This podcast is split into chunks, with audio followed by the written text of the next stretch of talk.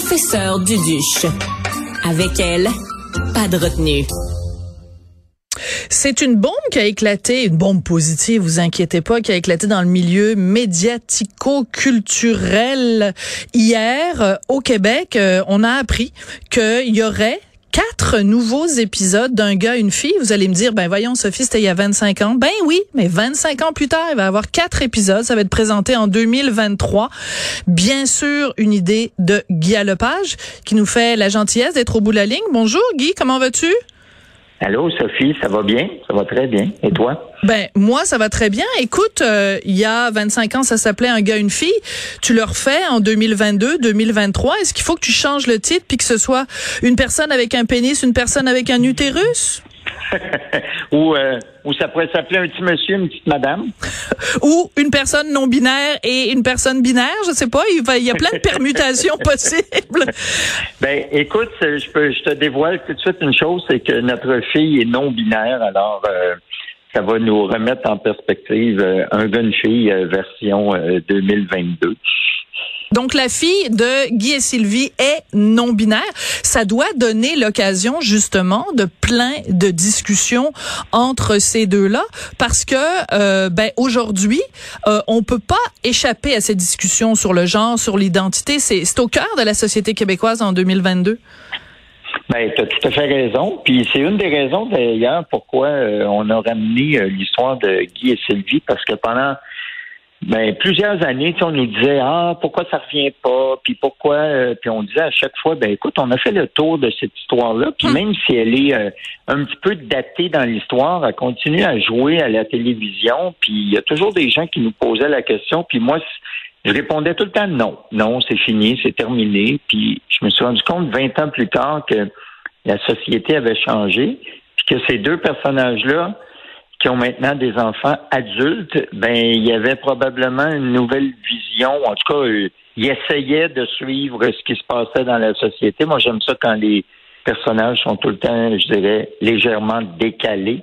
Euh, fait que les deux parents, Guy et Sylvie, qui ont maintenant des enfants adultes, doivent s'adapter un peu à, à ce qui se passe euh, maintenant en 2022, tout en restant ce couple-là qui est ensemble depuis euh, ben, une bonne trentaine d'années. Alors, euh, je trouvais ça intéressant. J'ai commencé à écrire, euh, puis je me suis rendu compte que c'était très inspirant.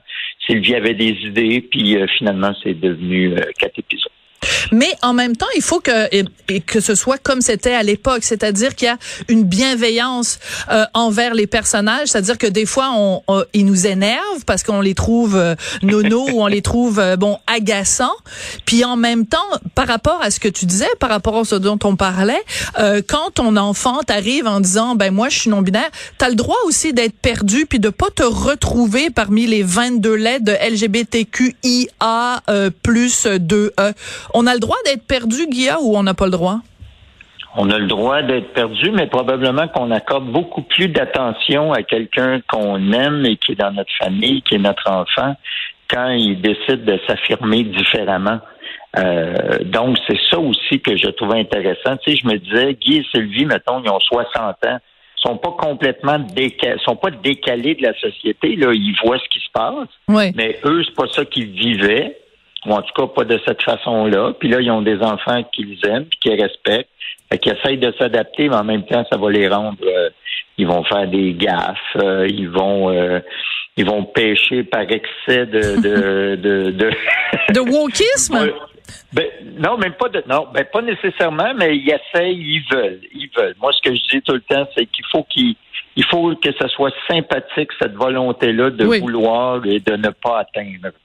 Est-ce que, en fait, la façon dont on parle, ça, ça me fait penser un petit peu, j'ai juste un flash comme ça qui vient, mes discussions avec mes parents, parce que dans cette série-là, on a deux personnes plus âgées qui parfois sont, sont comme perdues par rapport au code de la société. Je dis pas que, évidemment, un gars, une fille, ça va être comme ça, mais, mais, mais c'est le fun aussi de refléter cette réalité-là de gens qui s'adaptent à une nouvelle, euh, une nouvelle société qui évolue devant nos yeux.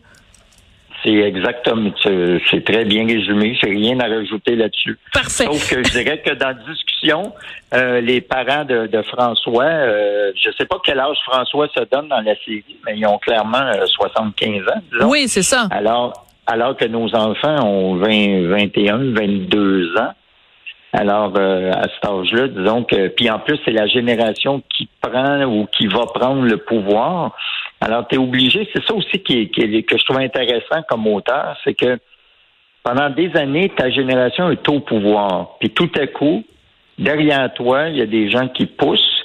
Tu as des chefs de parti qui ont 20 ans de moins que toi. Puis tu dis, c'est cette génération-là maintenant qui est au pouvoir et comment moi je me situe par rapport à ça? Comment est-ce que je suis le train ou est-ce que j'ai débarqué euh, à une station puis que je reprendrai plus jamais ce train-là. C'est ça que je trouve intéressant. Oui, puis euh, tu te souviens aussi, euh, c'est toute la question, je pense, euh, Guy, de, de, la pertinence. Comment on fait pour rester pertinent alors qu'on est entouré de gens qui veulent avoir notre place finalement d'une certaine façon?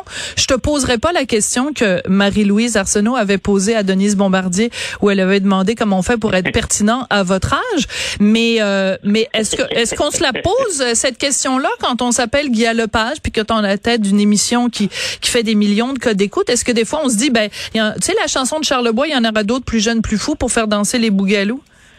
Mais il y en aura d'autres euh, plus jeunes, plus fous, euh, je te rassure, il y en a déjà. Euh, disons qu'animé, tout le monde en parle avec une équipe de recherchistes qui, en, passant, sont tous plus, tous et toutes plus jeunes que moi. Mais ça permet d'être, de suivre le train et d'être dans le premier wagon.